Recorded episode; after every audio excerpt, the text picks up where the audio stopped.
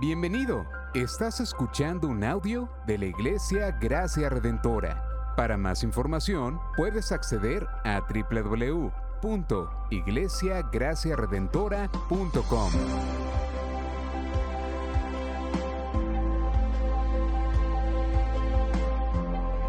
En la exposición de la palabra, el pastor Israel Vega.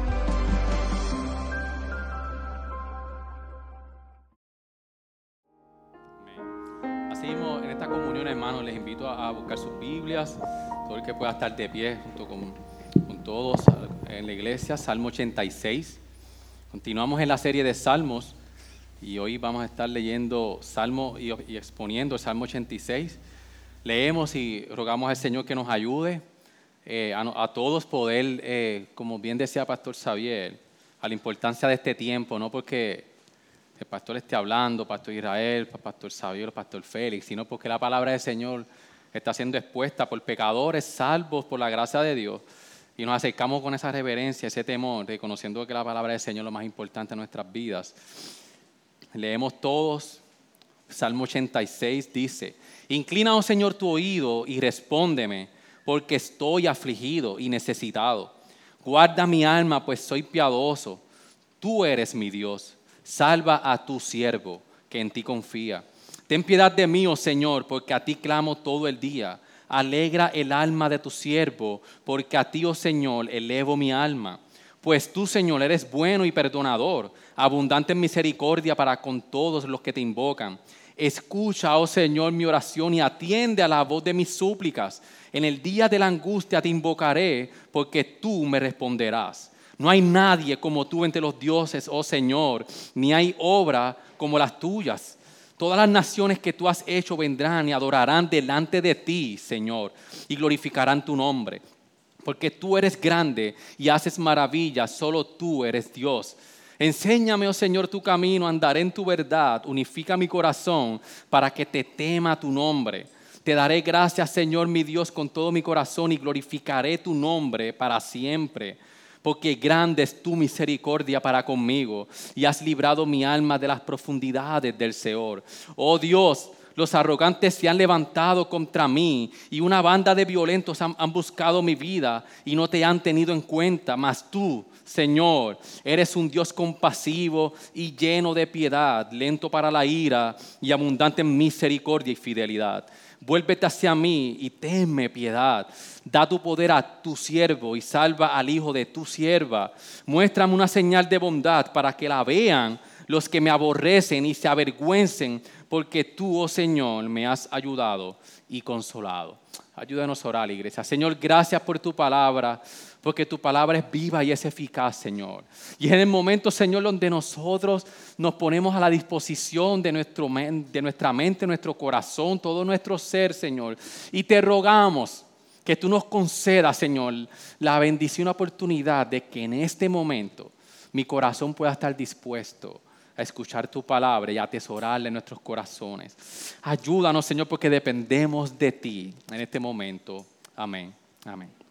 Bien, hermano, puedes tomar asiento. Yo no sé cuántos pudieran recordar eh, el momento, y aunque tengan un leve pensamiento, un leve recuerdo de cuando a usted lo dejaban en la escuela y usted no se quería quedar. Yo no sé cuántos tienen ese pequeño recuerdo de que cuando usted iba aquí del primer grado, segundo grado, era un momento difícil. Era un momento donde tú habías estado en un reino. Y yo no sé si esa imagen ayuda mucho a que, yo recuerdo cuando nosotros íbamos a llevar especialmente a Keishan y a, a Headstyle, uh, ese momento era bien difícil. Era bien difícil porque había una mezcla de emociones, de soy un mal padre, soy un mal, un buen padre, pero a yo ver, yo, eh, a ver a Keishan y ese momento donde yo tengo que dejarla en Headstyle, y en ese momento descubríamos la fuerza que tenía esa niña a los cinco años. Era una fuerza, y no sé los papás cuánto se puede identificar, de que ese niño se agarra de papá. Y tú prácticamente teníamos que llegar al salón haciendo así con la pierna hasta llegar a la, puerta del, del, salón y dentro del todo el show que este niño hacía, porque no era solamente agarrándose de la pierna, sino haciendo un show y un grito porque estaba aferrada a papá. porque quería estar con papá y mamá.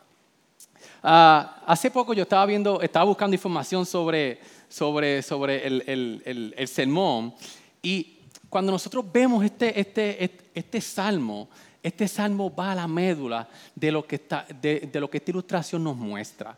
Este salmo nos lleva a nosotros a que el salmista se agarró del Señor en el momento más difícil, o uno de los momentos más difíciles que estaba atravesando el salmista. El salmista decidió agarrarse como un niño se agarra de su papá, de su pierna y no hay nadie que venga, tienen que venir una o dos personas a tratar de sacarlo. El salmista se aferró al Señor en, ese momento. Pero yo no sé si ustedes eh, siguen los récords Guinness y todas estas cuestiones que las personas hacen cosas bien, bien difíciles. Y hay un ruso que se llama Rafael Kuliev y él tuvo eh, un récord Guinness de poder estar eh, sosteniéndose con un solo dedo en esa barra por un minuto y 15 segundos. El récord era de 47 segundos. Y este ruso pudo estar un minuto 15 segundos sosteniéndose de la barra con un solo dedo. ¿Y por qué traigo esto? Porque nosotros pensamos que nosotros estar agarrados del Señor es como estar en un solo dedo, por mis fuerzas, agarrado en dependencia de mí. Y este salmo lo que nos viene a proponer a nosotros hoy es que nosotros podemos tener plena confianza de estar agarrado del Señor, pero se basa en la esencia de quién es Dios y del pacto que Él ha hecho con su pueblo. Este salmo viene a decirnos a nosotros que en el momento difícil nosotros podemos agarrarnos del Señor, pero incluso esas fuerzas no dependen de nosotros, sino que dependen del carácter y de la bondad y de la misericordia de Dios. ¿Por qué nosotros podemos deducir que este Salmo 86, está, eh, el, salmista lo escribió en un momento difícil? Cuando nosotros estudiamos los salmos, los salmos están divididos en cinco libros y este salmo pertenece al libro número 3. Y es el único salmo que se le atribuye a David en el, en el, libro número 3. Y nosotros podemos deducir entonces que es un salmo que David escribió en el exilio. Es, cuando, cuando, cuando compusieron todo, todo, el libro de Salmos fue con intencionalidad.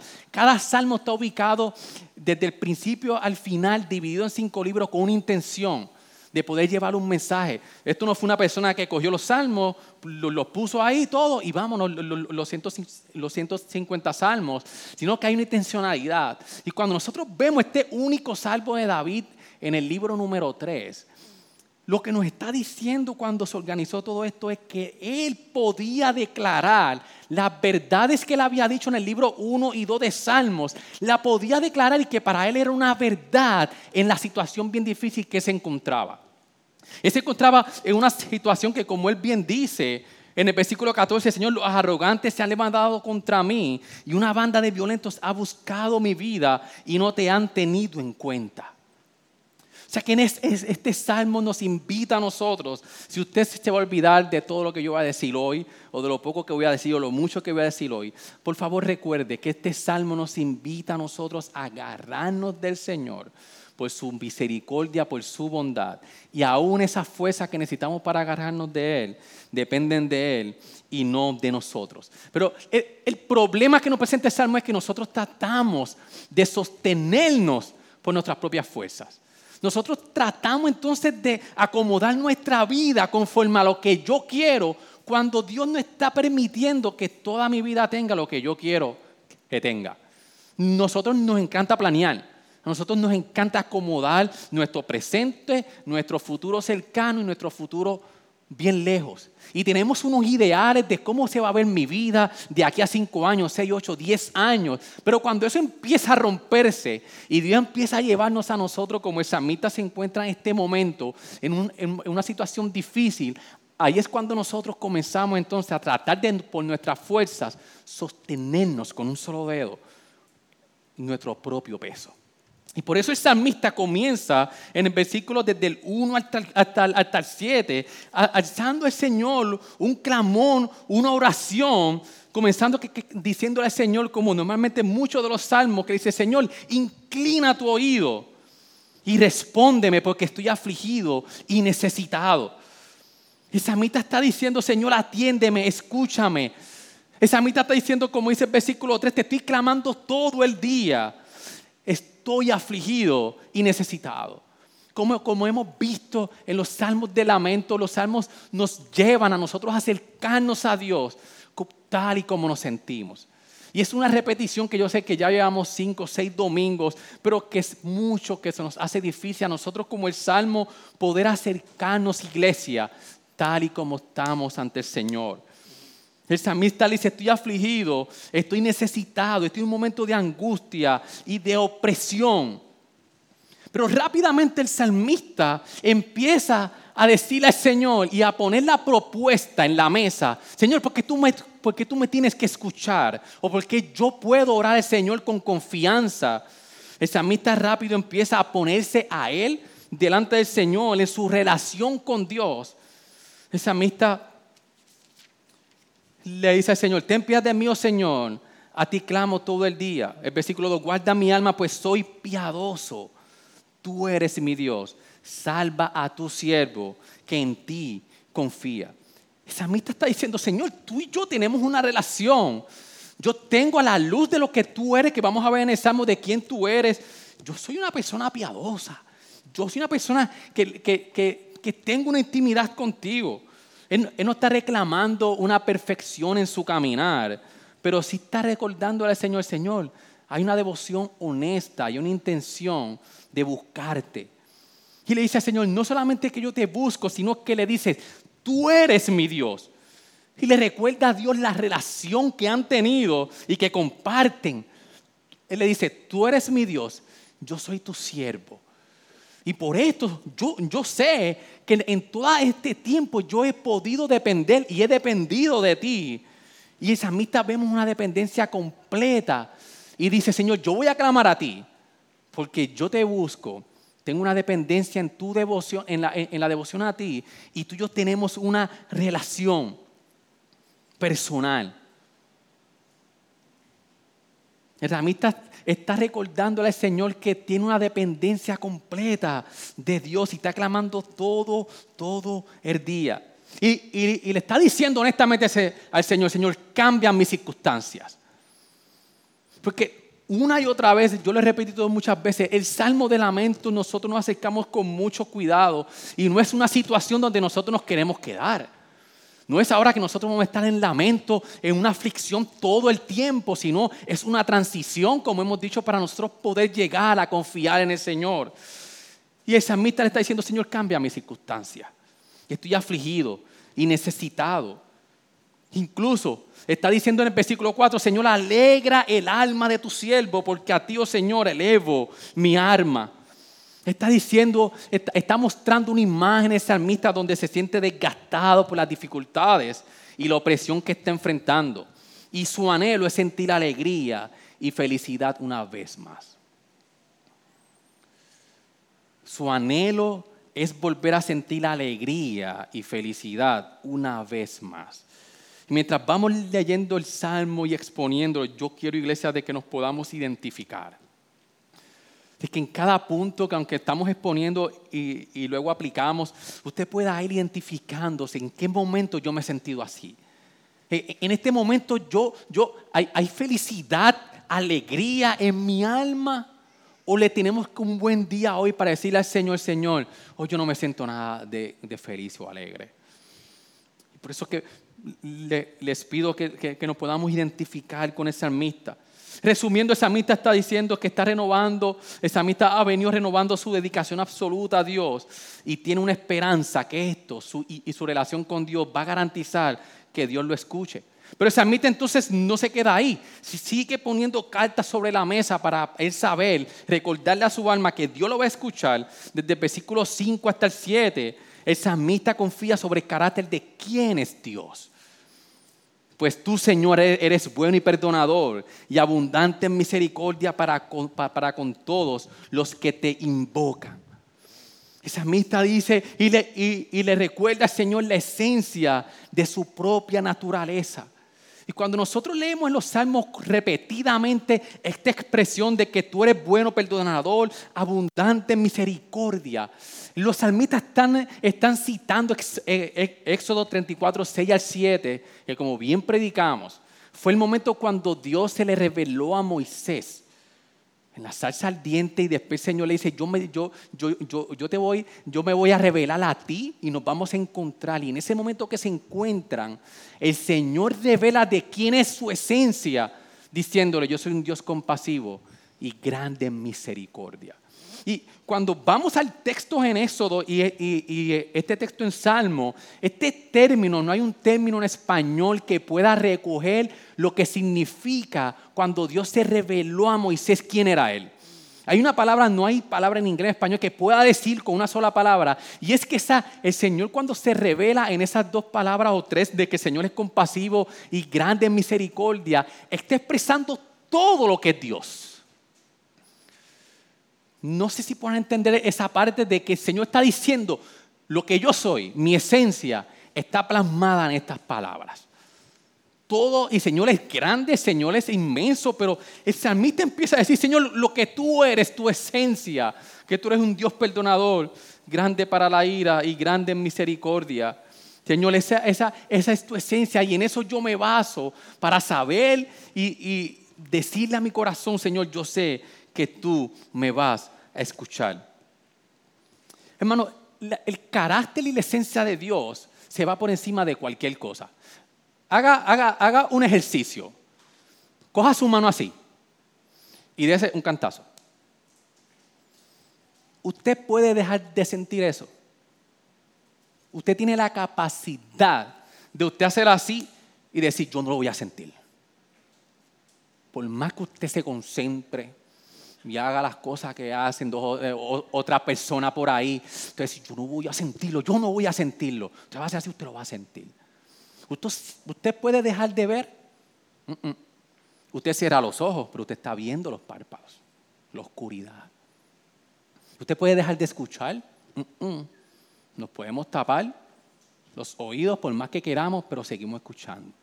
Puede comerse un buen bistec como cuando salgamos hoy aquí y nos damos una buena pizza, puede comerse algo sin saborearlo, sin el taste, sin, sin, saborear. no podemos. Así mismo es Dios. Samita está pelando y le está diciendo, Señor, ¿quién tú eres? Señor no puede dejar de ser quien es Él. Se está diciendo, por lo que tú eres, Señor, tu esencia, que tú eres lento para la ira y grande en misericordia, Señor. De esa misma manera, Señor, el, salmista está declarando una fe genuina ante quién es Dios. Y una fe que, que, las generaciones de creyentes, cuando lo vemos en los salmos y, a, y, a, la luz de la historia de la redención, era continuamente declarando quién era el Señor. El salmista está diciendo que por encima incluso como él empezó, diciéndole al Señor que ante ti yo he venido, ante ti yo, tengo esto, el salmista, y cuando hacemos una exégesis bíblica, lo que podemos ver es que por encima de, lo que el salmista pudo haber hecho en la, en la relación con Dios, el salmista está diciendo que por encima de eso está el carácter de Dios y sus obras. Más allá de quién es el siervo o el salmista, o incluso lo que él ha hecho, que expresó en el versículo del 3 al 4, él sabe de que Dios lo escuchará por quién es Dios. los primeros versículos como que nos pueden confundir, pero el samita se está jactando de lo que él ha hecho, pero inmediatamente dice, por encima de todo eso está la esencia de quién es Dios. Y en, todo este, en, en toda esta parte del 1 al 7, el samito está recapitulando tanto su angustia como su esperanza y refleja el enigma de la fe que muchos de nosotros hemos enfrentado, que Dios parece no estar contestando o escuchando nuestra oración. El samita está eh, eh, eh, en un momento donde nosotros nos podemos identificar, pero sabe que va a encontrar su esperanza y su contestación en esa súplica que está haciéndola el Señor. Es una fiel declaración, como decíamos al principio, de aferrarse al carácter de Dios. A un Dios independientemente, que, Él se aferra independientemente de las circunstancias. Que este salmo nos enseña y lo, y lo que nos enseña el salmista a través de él es que quién es Dios no depende de las circunstancias que están a nuestro lado. Y lo que nos resta a nosotros es aferrarnos sobre quién realmente es Dios. Cuando vemos entonces desde el versículo 8 hacia, el versículo 13, vemos al salmista un cántico de asombro sobre el carácter de quién es Dios. Y empieza entonces a declarar la supremacía de Dios sobre todo lo creado y sobre todos los, y sobre todos los pueblos. Comienza a decir que, a, la, luz de la supremacía de Dios, toda la gloria y, y el honor le pertenecen exclusivamente a Él. Él dice, no hay nadie como tú entre los dioses, oh Señor, ni hay obras como las tuyas. Esa mitad está diciendo, Señor, no hay nadie como tú está expresando la grandeza de Dios. Incluso está diciendo que todas las naciones adorarán a Dios. Está poniendo a Dios por encima de todo lo creado.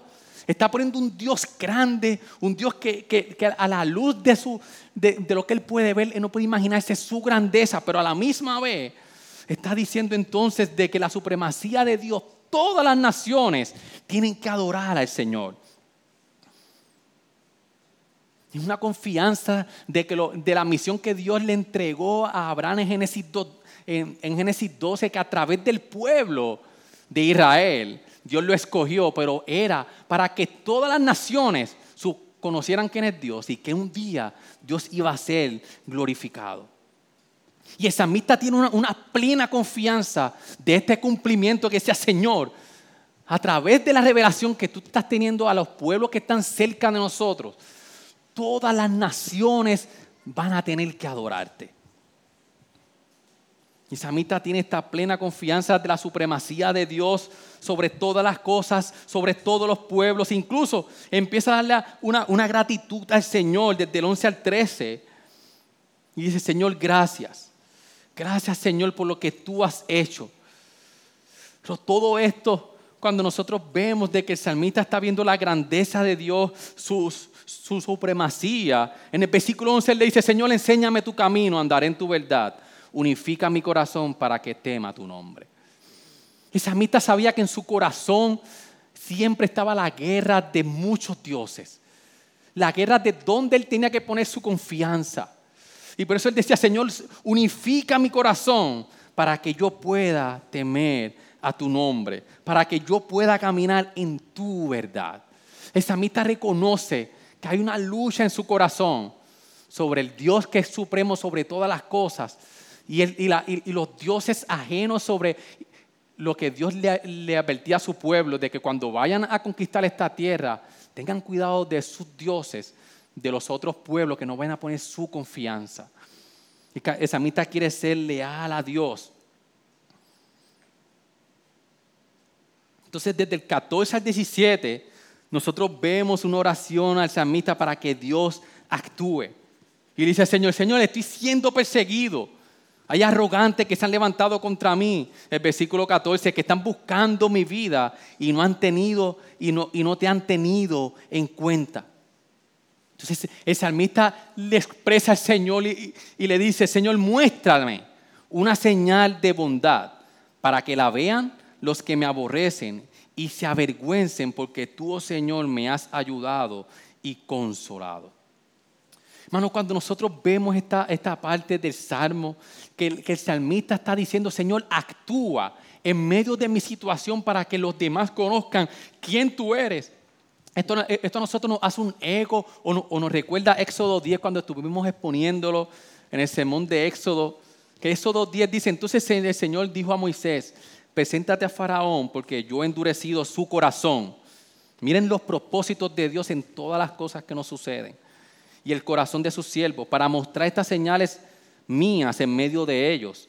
Y para que cuentes a tus hijos y a tu nieto cómo me he burlado de los egipcios y cómo he mostrado mis señales entre ellos. Y para que sepáis que yo soy el Señor. Esa mitad está diciendo, Señor, en medio de esta opresión en la que yo estoy pasando, es un buen momento, Señor, para que tú te reveles, para que los demás conozcan quién tú eres. Y eso dicta entonces cómo el salmista podía ver lo que estaba sucediendo en su vida en ese momento. Hace poco yo, yo estaba hablando con Keishan y Antiel y ella pasó por una situación un poco incómoda, un poco difícil. Ah, ya está empezando a enfrentarse a otros jóvenes que la rechazan quizás por su fe. No, quizás no, que la rechazan por su fe. Ah, y había un tema con otra persona de Bad Bunny. Y, y Keishani pues expresó de que no era su, mejor cantante o su, o, su cantante favorito. Y Keishani llegó a casa y la persona pues como que le dijo, que no te gusta Bad Bunny. Y, viene y le dice, entiendo que tú vas a la iglesia, ¿verdad? Keishani dice, sí, yo le sigo al Señor. Pero eso le chocó a ella y está luchando con esas cuestiones de, de, que su fe sea confrontada. Y mientras yo estoy hablando con ella, yo digo, ¿qué, Chani? Y, yo decía, Señor, dame sabiduría. Esos momentos donde ella va a seguir enfrentando este momento. Y preparando el salmo y recordaba lo que el Señor me pudo dar en ese momento. Y decía, ¿qué, Chani? Ah, dale gracias al Señor porque es un momento, un buen momento donde tu vida tiene propósito. Yo le dije, Kichani, ¿tú, ¿tú conoces gente que no van a la iglesia de que no le gusta este cantante? Me dice, sí, hay varios. Y se burlan de ellos también, sí, no, hay personas que a que no le guste, sea creyente o no creyente, lo menosprecian. Y yo, ok, pues el Evangelio te da propósito y razón por el sufrimiento que tú puedes obtener por este momento. Porque una persona que, no es creyente puede ser menospreciada por, porque no le gusta este cantante y se quedó ahí. Pero dice, pero es que Chaniel, tú sufrir por la causa de Cristo, ese momento es un momento donde hay propósito en tu sufrimiento donde hay propósito en lo que está pasando, en, tu, en el menosprecio que te hicieron, porque dichoso soy, como dice el texto en primera de, de Pedro 4, de que dichoso soy cuando por, vuestra causa os vituperen. Y el salmista sí mismo está diciendo, Señor, es un momento donde yo quiero, Señor, de que tú hagas tu obra, Señor, para que sea una señal de bondad hacia mí, para que ellos vean quién tú eres, Señor. David se estaba preocupando por la gloria de Dios en ese momento. David no estaba preocupándose, sí comenzó preocupándose por cómo se sentía, pero terminó preocupándose, Señor, para que tú seas glorificado, para que, los, para, para que mis enemigos te puedan conocer y, y realmente conocer quién tú eres. Cuando nosotros vemos todo este, todo este salmo, ¿cómo nosotros entonces podemos aplicarlo al día de hoy? También un salmista que está enfrentando enemigos que lo quieren matar y cómo a la luz del Evangelio nosotros podemos hacer una reflexión teológica de cómo Cristo y su Evangelio y su obra en la cruz nos ayuda a entender este salmo y nosotros poderlo aplicar a nuestras vidas. Básicamente nosotros muy poco aparecemos en este salmo. Usted y yo no somos los más piadosos. Nuestra relación con Dios en muchas ocasiones no es la mejor. Es un salmo que para nosotros identificarnos eh, hay bien poco. Si nosotros fuéramos a identificarnos a nosotros en este salmo, y me quiero explicar cuando digo que es, bien poco, lo que nos podemos identificar es en, en el sentido de la relación del salmista con Dios. El salmista tenía una relación que él apeló a ella en el principio, pero sabemos que el rey David falló en su relación con Dios. Entonces nosotros no podemos ser ese, como el salmista que, que, que, que atacó su, su, su, vida de piedad para declarar al Señor o para pedirle al Señor, tú me tienes que escuchar. Sino cuando nosotros vemos la luz de la, de la unión que tenía Jesús con el Padre la verdadera intimidad perfecta entre Dios y el Padre donde nosotros podemos ver a la luz de cómo el Señor entonces veía el vínculo del pacto inquebrantable que hubo en la, en la, en la eternidad, en la Trinidad, de que Jesús vino a glorificar al Padre.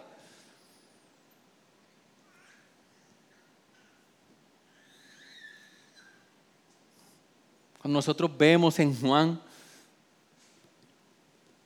que Jesús empieza a hablar de la relación con, con el Padre Celestial, es lo único que nosotros podemos ver entonces cómo este salmo nosotros lo podemos traer a nuestras vidas hoy. Y es que a la luz de la relación de Jesús con el Padre, donde ellos dos desde la eternidad, en una misma voluntad, declararon la respuesta de Dios para el pecado que nos separaba de Dios. Hoy nosotros podemos cantar este salmo. Hoy nosotros podemos cantar y orar este salmo a la luz del cumplimiento del pacto entre Dios y su Hijo amado. Hoy nosotros podemos tener esperanza.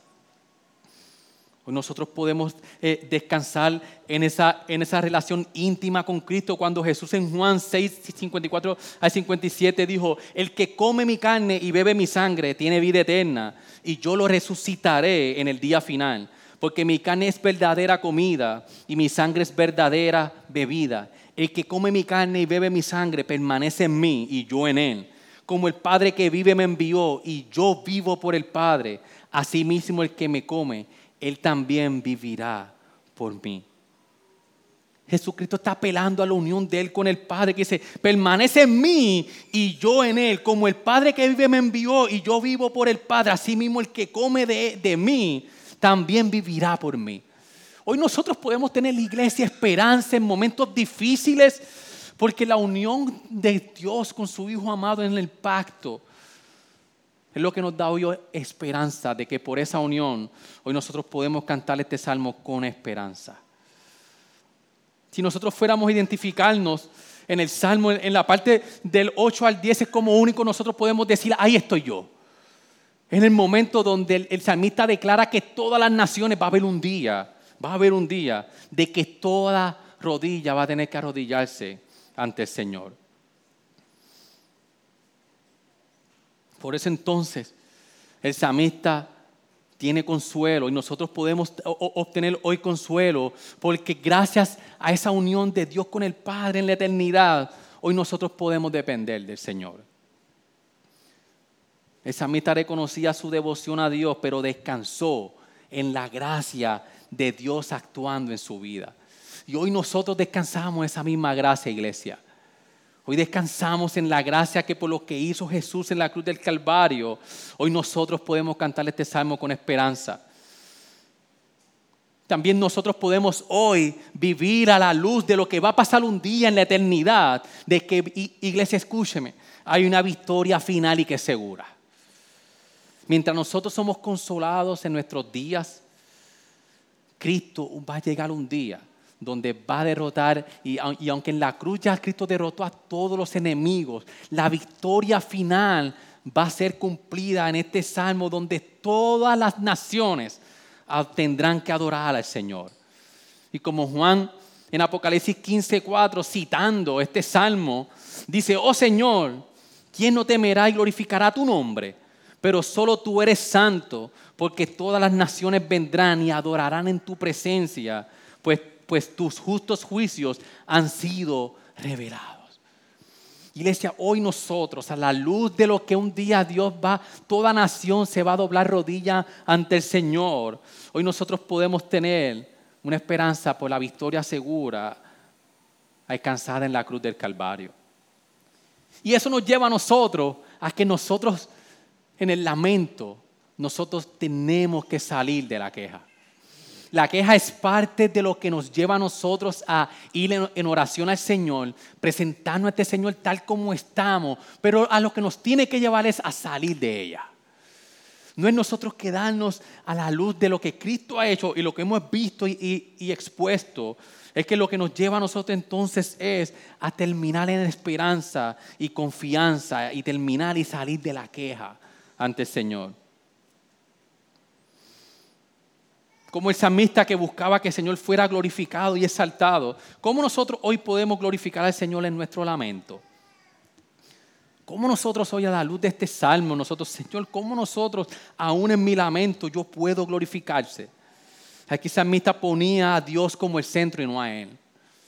Aunque salmista empezó diciéndole a Dios cómo, cómo Él había actuado, el resto del salmo es diciéndole a Dios quién es Él. Incluso en tres ocasiones, en el versículo 5, en el 3 y en el 15, el salmista apelaba al carácter de Dios. Y decía, Señor, tú eres el centro, no soy yo. Nosotros no somos el eje central. A veces nosotros queremos de, como el planeta gira sobre su, su propio eje, nosotros pretendemos que todo gire a la luz de nuestro propio eje. Y cuando ese ideal que hemos puesto en el presente, en el futuro y en el futuro bien lejano no se nos cumple, nos ponemos a nosotros en el centro. Y el salmista está poniendo a Dios en el centro, en, en quién es Él. El salmista vio un propósito en su persecución. Nosotros podemos ver propósitos en los momentos difíciles de nuestras vidas que no son en vano. Como en primera de Pedro 4 dice, amados, no sorprendáis del fuego de prueba que en medio de vosotros ha venido para probarlos, como si alguna cosa extraña os estuviera aconteciendo. Antes bien, en la medida en que compartís los padecimientos de Cristo, regocijaos, como decía el salmista, Señor, devuelve la, alegría. Eh, ahora Pedro nos dice, nos podemos regocijar para que también en la revelación de su gloria os regocijéis con gran alegría. Si sois vituperados por el nombre de Cristo, dichosos sois, pues el Espíritu de gloria y de Dios reposa sobre vosotros. Ciertamente por ello Él es blasfemado, pero por vosotros es glorificado. Iglesia, usted puede entender la magnitud de lo que está diciendo y, y expone la palabra del Señor que aún en momentos donde me están persiguiendo, en momentos donde no está lo mejor, es que yo siendo vituperado por la causa de Cristo, hay que soy dichoso. Como dicen Filipenses, de que, de, que el don de sufrir por Cristo, es un regalo, es un privilegio porque hay propósito en nosotros ser vituperados por la causa de Cristo. Eso cambia nuestros días. Eso es lo único que puede cambiar o parte de lo que nosotros podemos ver de que nuestro lamento comienza en una súplica, en una queja, pero puede terminar en esperanza. Iglesia, nosotros podemos mantenernos firmes en el lamento. Como en el versículo 11, el samita decía, Señor, enséñame tu camino, andaré en tu verdad, unifica mi corazón para que tema tu nombre. Hay muchas luchas en nuestros corazones. En momentos donde estamos pasando por momentos de persecución, en momentos donde estamos pasando que estamos sufriendo por la causa de Cristo, nuestros dioses que hemos puesto nuestras esperanzas en ellos empiezan a salir a flor de piel. Y empiezan a decir, agájate de la, de la baja que yo te voy a ayudar. Y el problema de nosotros no es convertirnos en ateos completamente, pero sí nuestro problema es como hacía el pueblo de Israel, que no dejaba a Dios, pero quería también poner su esperanza y seguir a otros dioses. Ese era el problema de Israel. El problema de Israel que decía, Dios te rechazo por completo, me voy con estos dioses. No. Israel decía, tú eres mi Dios, pero se iba luego a otros dioses a buscar refugio. Y esa es nuestra lucha interna. Israel, que lo podemos criticar hoy, por este pueblo de Israel, Dios mío, si tenían ahí a Dios con ellos, ¿y cómo se iban otros dioses a buscar esperanza? Así mismo somos nosotros.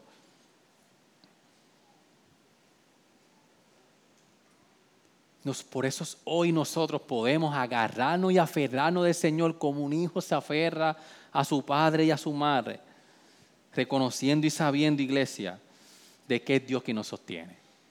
Y no somos nosotros con los dos deditos sosteniéndolo de Él. Y mientras el grupo de, de adoración pasa, nosotros podemos ir concluyendo de que todo este salmo nos recuerda a nosotros que Dios está en una misión. Y que la misión de Dios es nuestra misión. Y el salmista pudo ver que en ese momento donde qué difícil es ver, le digo, Señor, realmente en este momento tú estás actuando en tu misión. Esto no me hace sentido. El salmista está declarando y nosotros podemos declarar a la, a la luz de la palabra lo que nos indica es de que nosotros podemos y debemos actuar en la misión de Dios, porque es nuestra misión. La misión es darse a conocer la iglesia a todas las naciones. Y mientras sabemos que del versículo 8 al 10 hay, una, hay, hay, hay, un cumplimiento en Apocalipsis donde un día eso va a suceder. Mientras tanto, el Señor nos invita a que ya nosotros empezamos a declararle a todas las naciones de que el único a quien tenemos que adorar es al Señor. Y para nosotros poderle declarar a las naciones eso, nosotros aquí, tenemos que asegurarnos, tenemos que, entender y comprender de que realmente nosotros podemos tener esperanza. Dios nos cogió a nosotros como Israel para que las demás naciones conozcan quién es el Señor. Pero el centro de la misión no somos nosotros, sino que es Dios. Que proclamemos a los demás sobre la realidad de quién es Dios. Y que en el momento como, como se encontraba el salmista, que podamos declarar, Señor, da una señal de bondad. Defiéndeme, haz justicia para que todo el mundo te pueda conocer y conozcan quién eres tú, Señor. Que podamos orar y decir hoy que nuestras acciones proclamen la verdad de Dios. Que un día va a ocurrir, pero mientras llega ese día, nosotros podemos vivir nuestros días adorando al Señor y diciéndole a todas las naciones que hay que adorarlo juntamente con nosotros. Yo no sé si a ustedes les llegó a pasar de momentos donde estaban en la escuela y había momentos donde se ponía la cosa difícil y usted buscaba a alguien para estar a su lado.